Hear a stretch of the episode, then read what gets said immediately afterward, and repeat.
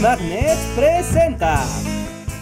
En 1605 se publicó la obra clásica más relevante de la literatura española, el ingenioso hidalgo Don Quijote de la Mancha de Miguel de Cervantes Saavedra. La novela cuenta las aventuras de Don Quijote, el hombre que, trastornado por las lecturas de novelas de caballería, se cree un paladín y ve en el mundo peligros, monstruos y hazañas heroicas a las que desea entregar su vida. Don Quijote es un poco loco y un poco genio, y durante la obra tiene muchas aventuras que van desde lo cómico hasta lo trágico. Don Quijote viaja acompañado de su fiel escudero Sancho Panza, un personaje agudo y dicharachero que es capaz de mirar el mundo como es en realidad y se encarga en todo momento de cuestionar las fantasías de su amo, quien ve monstruos en los molinos y doncellas en desgracia en cada esquina. Las eternas discusiones entre caballero y escudero demuestran lo efímera que puede ser la interpretación del mundo y cómo lo real y lo fantástico bailan una danza delicada entre la lógica y la locura. La novela de Cervantes fue un éxito inmediato y se tradujo al inglés, al francés y al italiano apenas unos años después de su publicación. El éxito de la obra tenía que ver con las ingeniosas historias que presentaba, el encanto de sus personajes y la maestría del lenguaje de Cervantes, pero sobre todo con lo peculiar de su estructura. La novela es un juego de simulaciones, donde la verdad y la mentira se entrelazan de una forma tan maravillosa que provocaba puro gozo y carcajadas entre los lectores de la época. Déjenles pongo un ejemplo. Desde su estructura, la novela es narrada por un autor que podría ser Cervantes, que nos jura que la historia de Don Quijote es real y que ha sido todo un reto obtener el registro de sus hazañas. Nos cuenta que ha pasado años buscando en viejos documentos y pergaminos las aventuras del caballero. El autor, más que un novelista, dice hacer el trabajo de un historiador.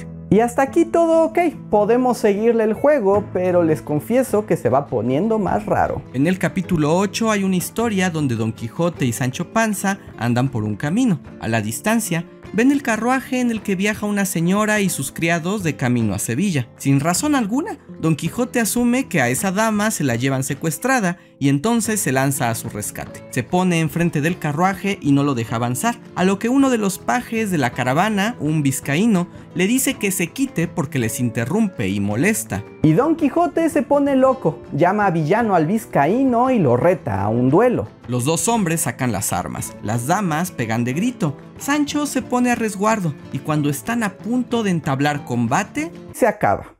Sí, en serio, no sabemos qué pasó y el narrador dice literalmente... Hasta aquí llega la historia porque no sé qué pasa después. Anticlimático. La acción se interrumpe porque el narrador nos dice que sus fuentes no cuentan el desenlace y al siguiente capítulo se pone la cosa más interesante.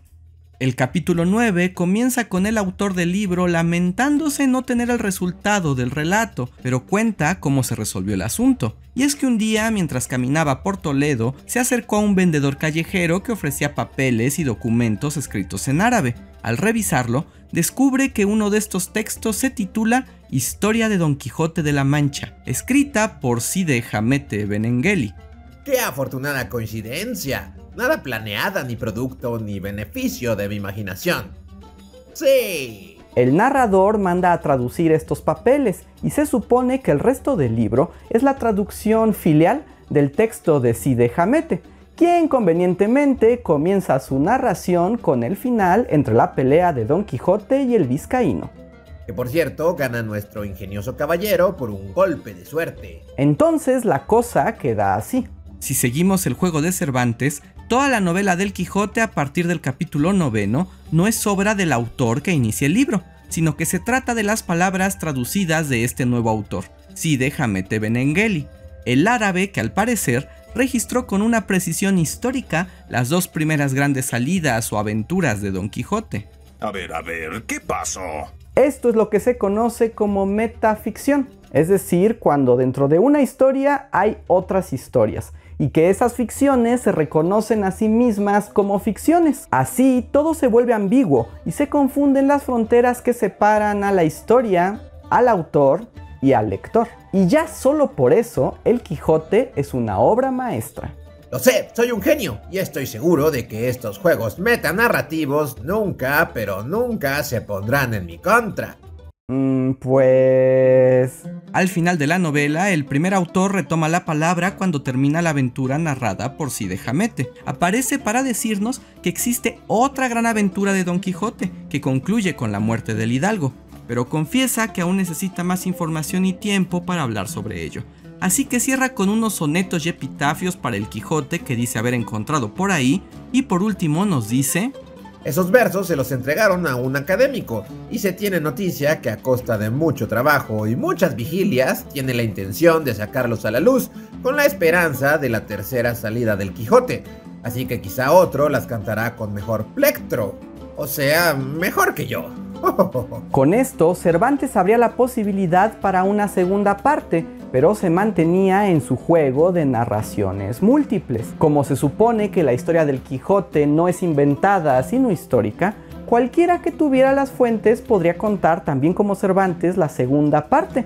Lo que no esperaba es que alguien le tomara la palabra. En 1614, nueve años después de la publicación de Don Quijote, apareció en España una novela titulada segundo tomo del ingenioso hidalgo Don Quijote de la Mancha, que contiene su tercera salida y es la quinta parte de sus aventuras. ¿Por qué los títulos enormes son muy del siglo XVII? La novela comienza con un Quijote recuperándose de su locura. Se hace llamar por su verdadero nombre, Martín Quijada, y se dedica a leer la vida de los santos. Pero cuando un día Sancho le cuenta de un libro de caballería, el hidalgo vuelve a enloquecer y se lanza hacia su última aventura, la tercera salida rumbo a Zaragoza, y a partir de ahí vive un sinnúmero de situaciones muy parecidas a las de la obra anterior. Y hasta aquí todo parece muy normal.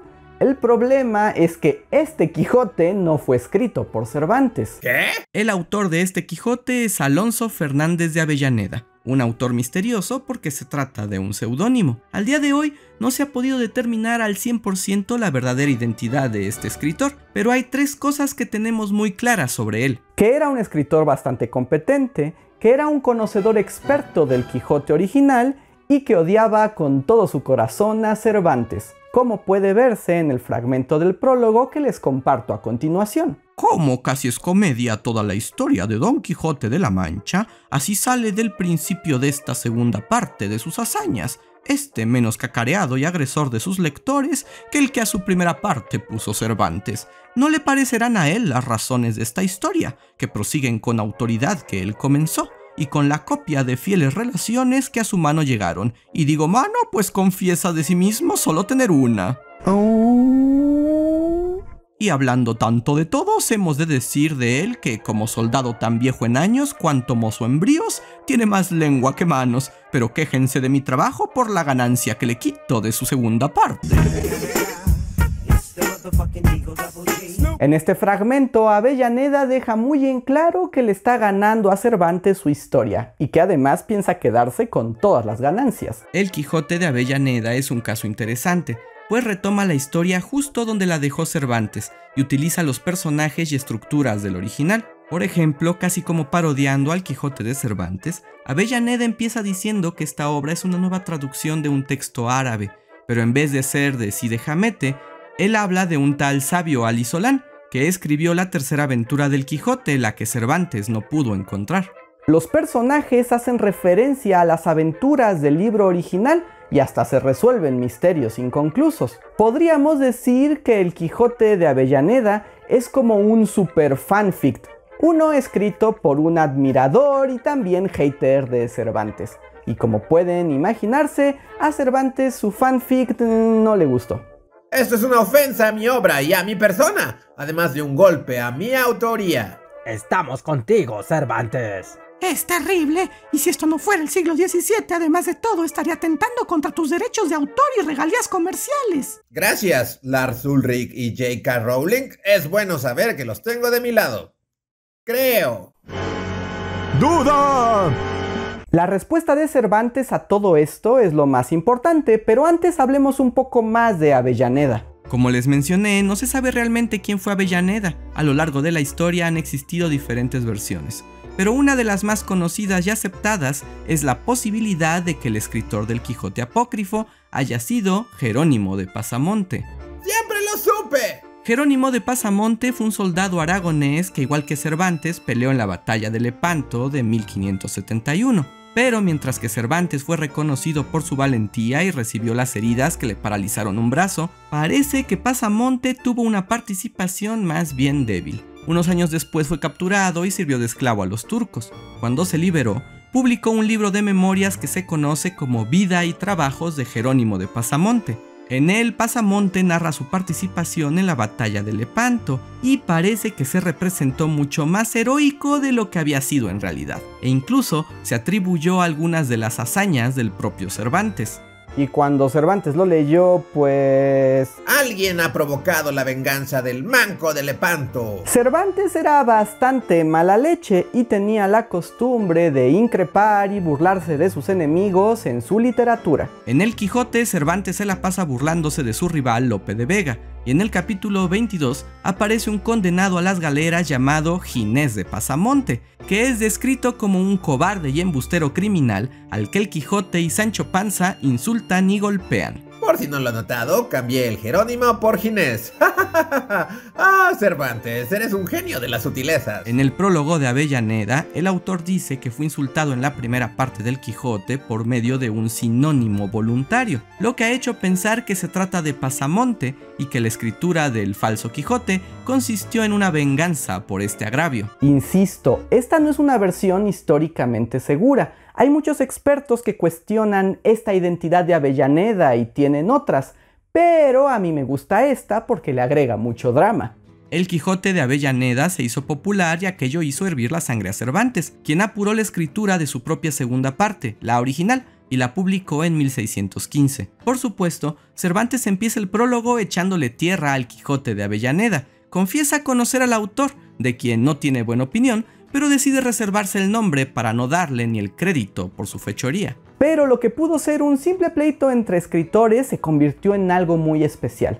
porque Cervantes integró toda esta situación en su libro? La convirtió en ficción y con ello llevó su escritura un paso más allá, tanto en la inventiva de la metanarrativa como en la profundidad de su Don Quijote. Aunque por lo general se piensa que Cervantes leyó al falso Quijote cuando ya llevaba escrita la mayoría de la segunda parte, hay varios indicios que hacen pensar que ya la conocía desde que empezó a escribir, o por lo menos que adaptó todo lo que llevaba para contestar directamente a Avellaneda. Y si son ñoños de la literatura, esto les va a encantar. La historia también comienza con un Quijote recuperándose de su locura, pero en vez de dedicarse a leer libros de santos, reflexiona seriamente en su vida, turbado por la posibilidad de ser incapaz de distinguir ficción de realidad. Es entonces que un nuevo personaje llamado Sansón Carrasco le cuenta a Don Quijote y a Sancho Panza que ha leído un libro en el que se cuentan sus aventuras, escrito por un tal Cide Jamete. Y de pronto, el libro del Quijote existe en el mundo de Don Quijote. Y entonces la línea entre la ficción y la realidad se vuelve mucho más difusa. Don Quijote se sorprende por la existencia de este libro. ¿Será que su locura sí vale algo después de todo? Más adelante, cuando un personaje habla mal de los caballeros, Don Quijote se ofende y decide volver a salir a las andadas. Todos dicen que retoma su delirio, pero más bien parece que Don Quijote está dispuesto a seguir el estilo de vida que tiene sentido para él, aunque se trate de pura fantasía. Y a partir de aquí empiezan nuevas aventuras, que sospechosamente muchas de ellas se parecen bastante a las del libro de Avellaneda. Es como si Cervantes siguiera los pasos de su rival para demostrar sus deficiencias, porque donde Avellaneda crea escenas cómicas y ridículas para resaltar el absurdo del ingenio caballeresco, como las del primer libro, Cervantes toma otro camino y hace de cada situación una oportunidad para hacer más profundo al personaje del Quijote, quien en varias ocasiones se da cuenta de que su fantasía es falible, que las cosas no son como él imagina, pero aún así se aferra a ellas porque esa es parte de su identidad. Su problema no es su locura, sino un proyecto de vida que se enfrenta a una sociedad que no acepta desviaciones. Puesto de otro modo, mientras el Quijote de Cervantes es como... El mundo desafía mis visiones de heroísmo y fantasía, pero ¿acaso eso es suficiente para rechazarlas? ¿Qué pasa con la integridad de mi decisión de caballero? Oh, cuán conflictuada se encuentra mi alma. El de Avellaneda. Soy un loquito que hace cosas de loquito. ¡Ay, qué chistoso el loquito! Y para que no quede duda de esta diferencia, Cervantes toma el giro más atrevido en el capítulo 59, cuando Don Quijote y Sancho Panza descubren la existencia del Quijote de Avellaneda. Estando en una posada, Don Quijote y su escudero escuchan a sus vecinos de cuarto, Don Juan y Don Jerónimo. Jerónimo, ¿vieron? ¿Coincidencia? No lo creo. Estos hombres hablan sobre el Quijote de Avellaneda. El ingenioso hidalgo irrumpe en la habitación escandalizado por lo que escucha. Aquello que se narra no es verdad. Él lo sabe porque él es el verdadero protagonista. Los hombres se sorprenden, pero reconocen a Don Quijote y le dan la razón. De ahí pasan varias páginas en las que Sancho Panza y Don Quijote critican el libro de Avellaneda, señalando todas las inconsistencias y errores del canon. Se quejan de que los retratan falsamente y sin profundidad. Y al final todos deciden que el libro es una cochinada. No con esas palabras, pero esa era la idea. Cervantes hace una alusión directa al libro de Avellaneda, lo reconoce y además lo destruye, pero en el proceso cierra el nudo de su metanarrativa. Los personajes ficcionales critican sus versiones alternativas en otras ficciones, mientras que en la obra son reconocidos como reales. Ya no hay salida, el laberinto del Quijote es una ficción completa, consciente y maravillosa. Ahí tienen, para que nadie me vuelva a criticar ni señalar en sus libros. Pero usted hace eso todo el tiempo, con todo el mundo, porque usted puede y nosotros no. Bueno, porque yo lo digo con gracia. Así, el Quijote se encarna como un personaje de ficciones, hecho por ellas y dedicado a ellas, un arquetipo mismo de la ficción y la literatura, en el que se demuestra cómo la imaginación y la fantasía se integran a nuestro mundo, y no por ser ficciones son menos reales ni relevantes para nuestra sensibilidad. Y Cervantes le da un final digno de todo esto, así que spoilers. Mientras el Quijote se debate entre la realidad y sus fantasías, el personaje de Sansón Carrasco decide que la única manera de sacar al hidalgo de su delirio es jugando con sus propias reglas. Es necesario derrotar no al hombre loco, sino al caballero valeroso e inquebrantable. Así que Sansón se disfraza del caballero de la Blanca Luna y desafía a Don Quijote a un duelo. El viejo caballero es derrotado, y con ello se rompe la fantasía. De golpe, abandona las fábulas de caballería y debe enfrentar el resto de su vida sin el consuelo de la imaginación literaria. Revela su verdadero nombre, Alonso Quijano, en contraste al de Avellaneda, y este hombre, despojado de la ficción, pasa sus días al lado de Sancho Panza hasta que muere sumido en una profunda melancolía. Y este final es más deprimente de lo que me hubiera imaginado. Apenas un año después de la publicación de la segunda parte, Miguel de Cervantes murió. La leyenda del Quijote quedó sellada. El libro de Avellaneda no es tan conocido, pero es justo rescatar su valor, porque si lo pensamos, fue esta versión apócrifa la que impulsó a Cervantes, si no a sacar una segunda parte, sí a escribir un libro más profundo y significativo. La copia lo obligó a pensar su personaje desde otro ángulo y explorar con la narrativa como no lo hubiera hecho de otra manera. El arquetipo del Quijote se convierte entonces en una tarea conjunta, aunque fuera por rivalidad. Avellaneda sirvió a Cervantes y los dos Quijotes colaboraron para dar forma a uno de los mejores personajes de la literatura universal.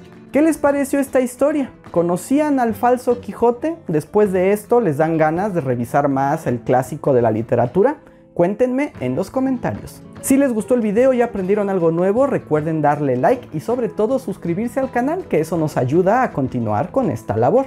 Y si son super fans y quieren además apoyarnos, recuerden que pueden hacerlo de distintas maneras, como uniéndose al sistema de membresías, al Patreon o dejándonos un super gracias. Espero hayan disfrutado este Bu Literatura. Yo soy Andrés Salva y nos vemos para la próxima.